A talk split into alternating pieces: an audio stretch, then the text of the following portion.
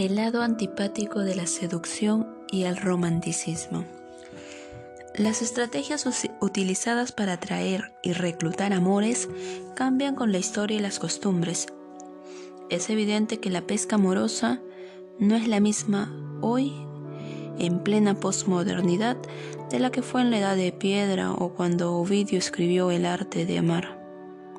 Sin embargo, todo hace pensar que la dinámica que se esconde detrás de la conquista sigue siendo la misma. No importa de qué hechizo o anzuelo se trate, si la pasión y el romanticismo se fusionan en su justa medida. No hay cuerpo que resista ni corazón que se contenga. Cuando se da una pasión romántica o un romanticismo apasionado, el impacto es definitivamente irresistible. El deseo mueve el amor, el romanticismo lo calibra. En esto hay acuerdo, pero si las tácticas de la seducción comienzan a aparecer, parecerse a la película Atracción Fatal, la expresión del sentimiento adquiere una tonalidad fucsia penetrante y el amar se vuelve indigesto. El lado antipático de la seducción es el acoso. ¿Habrá algo más insoportable que la insistencia de un admirador o admiradora que nos desagrada de punta a punta?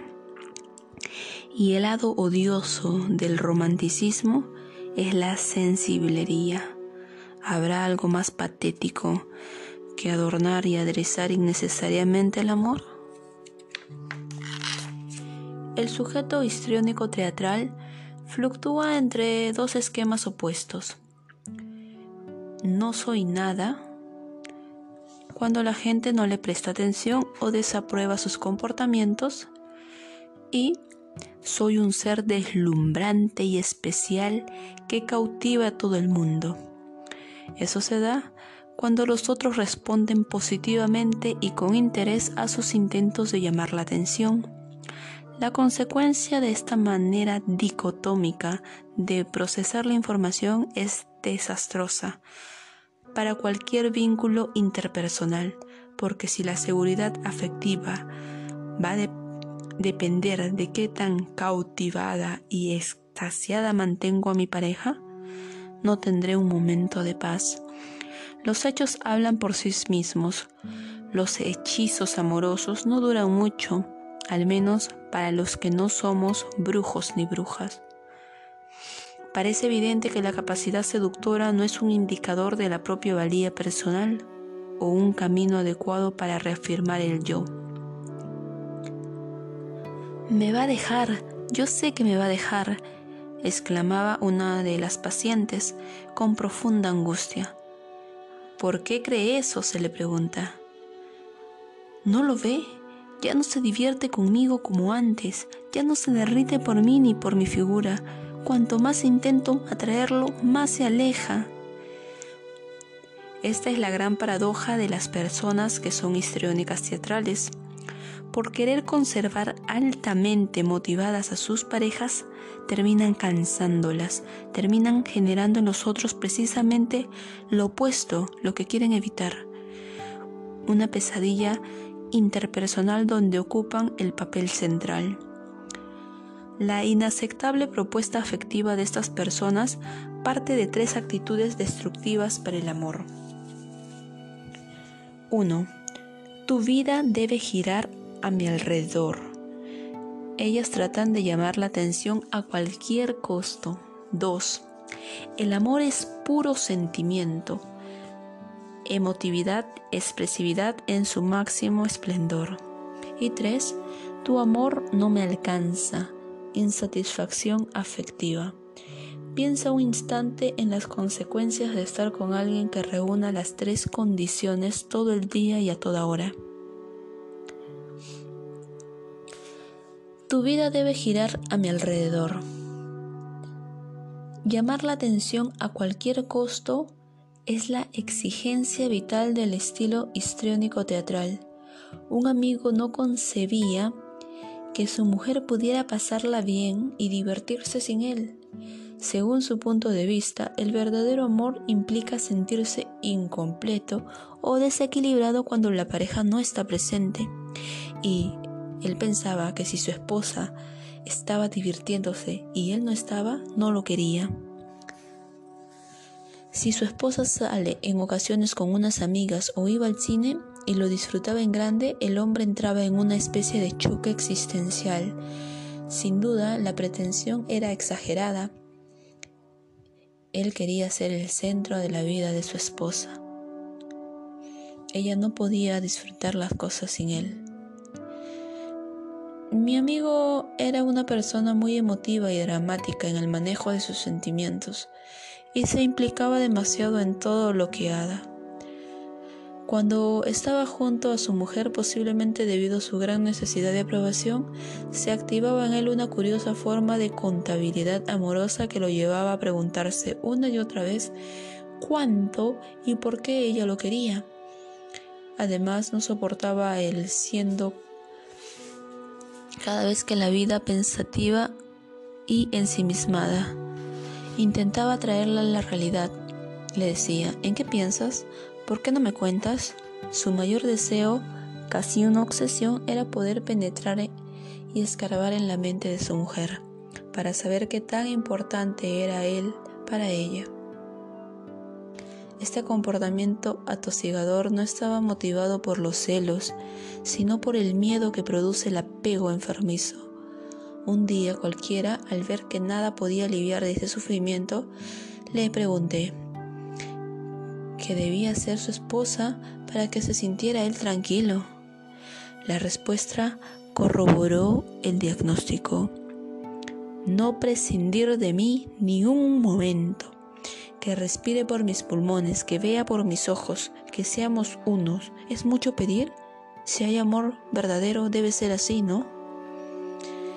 Me quedé estupefacta. El acoso afectivo existe y compite por el primer puesto con el acoso moral y sexual. Él deseaba de una manera casi delirante que su pareja fuera una prolongación de su ser y por eso debía tenerla siempre cautiva y bajo estado de hipnosis. La matemática del amor hostigador es así de absurda la cantidad de amor accesible para satisfacerme es directamente proporcional al grado de atracción que ejerzo sobre la persona que amo y el grado de atracción se mide por la atención obtenida. La confusión que presentan las personas histriónicos teatrales se debe a que igualan el amor al deseo y evidentemente no es así. El apetito por la persona amada es solo una parte de la experiencia afectiva. Si miras a tu alrededor, verás que la mayoría de las personas no están con superhombres ni con supermujeres, sencillamente porque le fascinaron. No se encuentran en las buenas curvas, en la musculatura estriada,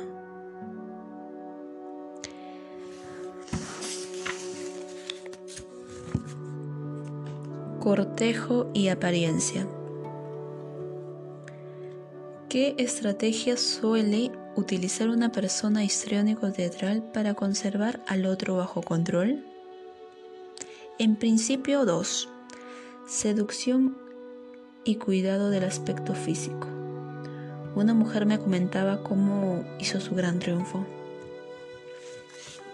Desde que aumenté el tamaño de mi gusto, mi marido cambió su manera de ser con solo mirarme se disparata. Vive obsesionado. Hasta me compra camisas con escotes pronunciados. Nunca pensé que una cirugía plástica pudiera mejorar mi relación de pareja. No deja de ser extraño que la felicidad interpersonal esté cifrada en el tamaño de los senos. Parecería que también existe una Geometría afectiva. Siendo totalmente respetuoso por los gustos personales, me pregunto qué ocurriría si el hombre pasara por una etapa anal y empezar a sugerir una renovación de nalgas para que la relación funcione aún mejor.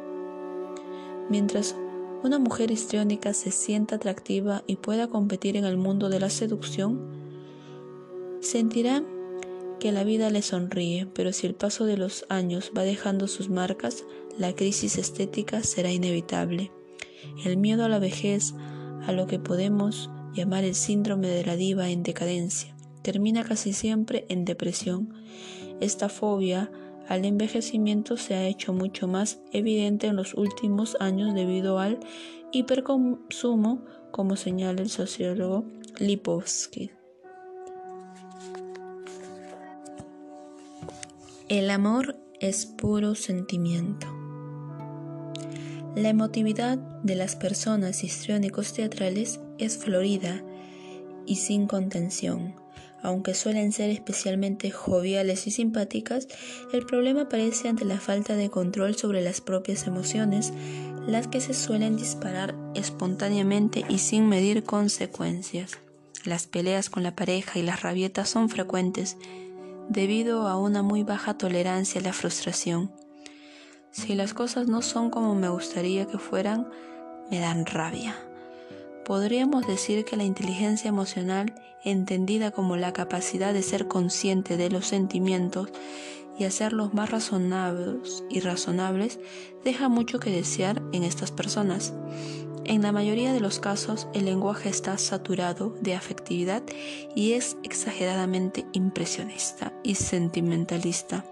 Dicho de otra forma, la carga emocional es intensa, especialmente en temas conectados con el amor y el afecto. Su tendencia a romantizar las relaciones interpersonales produce en los demás un efecto negativo y agobiante. Tu amor no me alcanza. Se conoce como el síndrome del barril sin fondo. Hagas lo que hagas, ella o él siempre quedará más y mejor. Lo que guía la relación no es la alegría de que el otro exista, sino una profunda insatisfacción afectiva. Es verdaderamente angustiante sentir que no podemos llenar las expectativas de las personas que amamos llámese parejas, padres o amigos. En realidad, si estás con una persona afectivamente demandante, no es que tu amor no le alcance, sino que ningún amor le será suficiente. La idealización y la necesidad de saberse amados es tanta que jamás se llega al nivel esperado. Un hombre se quejaba en una de las consultas. Ya no sé qué hacer, nada le satisface, siempre quiere más y más. Un día después la esposa le comenta entre lágrimas, ni puedo vivir de esta manera, me falta amor. Dos frustraciones entrelazadas y ahorcándose mutuamente. En la mayoría de las personas con este estilo la necesidad de ser amadas funciona como un espiral ascendente, típica de los trastornos adictivos. Cada vez que me das amor, confirmo que valgo la pena y soy un ser maravilloso.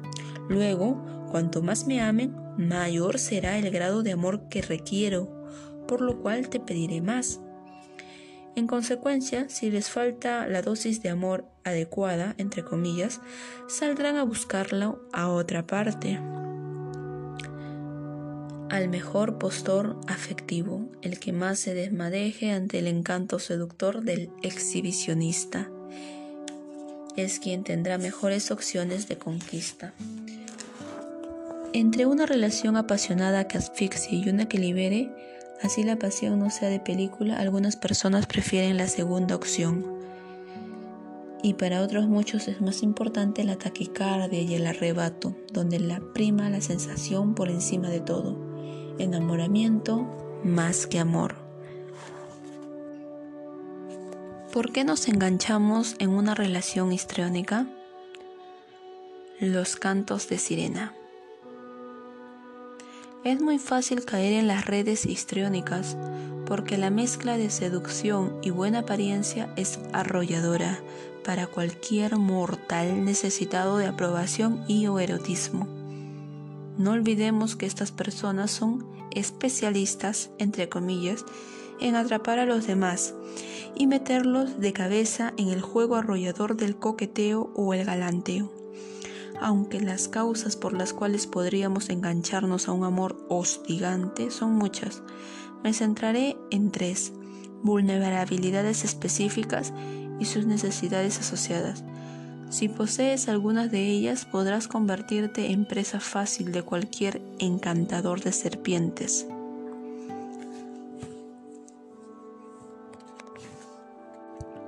Primero, superficialidad, frivolidad. Las personas que dicen necesito una pareja light que no me complique la vida. A las personas que poseen un esquema de superficialidad, la actitud light de los histriónicos les resulta especialmente atractiva y relajante, puesto que no quieren complicarse la vida la trivialidad de las personas histriónicas les viene como anillo al dedo. La norma pensar poco y sentir mucho. Estamos de acuerdo en que la compatibilidad afectiva no tiene por qué darse en la más elevada trascendencia. Hay parejas cuyos puntos de contacto más profundo son las palomitas de maíz en un teatro. ¿Y qué? El problema podría aparecer cuando uno anda navegando en la quinta esencia del saber y el otro está al ras del suelo. Pero no falta quien quiera convertir a su pareja histriónica en un Einstein enamorado, y ahí las cosas se complican porque los olmos no dan peras.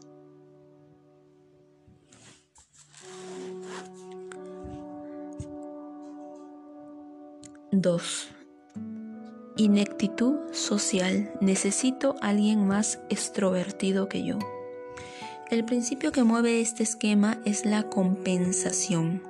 Juntarse para que lo positivo del otro sirva de soporte a lo negativo de uno. Por desgracia, el amor acuñado no suele funcionar bien. Si tienes un déficit psicológico en alguna área, es mejor y más saludable hacerte cargo personalmente del problema que disimularlo en las cualidades de tu pareja.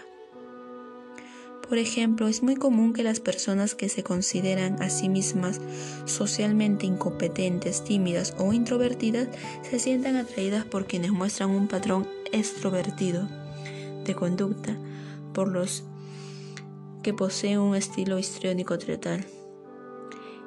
En esto la naturaleza humana es contundente. Admiramos o envidiamos a quienes tienen lo que no tenemos. 3. Autoestima pobre. Necesito que me valoren. Si estás buscando que alguien reafirme tu autoestima, las personalidades histriónicas son expertas en conceder halagos y reconocimientos. El enganche entre una persona histriónica y una con baja autoestima se establece con base en un intercambio implícito, donde cada quien recibe del otro lo que necesita. Tú seduces y yo me dejo seducir. Tú quieres encantarme y yo me dejo encantar. Tú necesitas que te exalten y yo te exalto. El acuerdo quedará sellado con doble cerrojo. Se conforma así un contexto afectivo repleto de arrumacos y alabanzas, donde el supuesto amor se vuelve cada vez más pomposo. Sin embargo, este tipo de vínculos pródigos en intercambios positivos no fortalece el autoconcepto como podría pensarse. La autoestima quedará más bien embolatada ante la lluvia de reforzadores y algunas mentiras piadosas salpicadas de afecto. ¿Podemos relacionarnos saludablemente con una persona histriónica? De acuerdo con mi experiencia, un histriónico leve o moderado se deja manejar y hasta puede ser agradable si sabemos y podemos dosificarlo. El inconveniente se presenta cuando se exagera el picante y el amor se hace tóxico. Aunque no sea tarea fácil, la clave para estar con una persona histriónica es que ésta aprenda a regular sus estados de ánimo y su dependencia entre la frialdad del amor lejano y distante, que vendría a ser una personalidad tipo esquizoide, y el arrebato afectivo del histriónico, hay un punto medio donde el amor no fastidia y es agradable, y es a lo que nosotros apuntamos.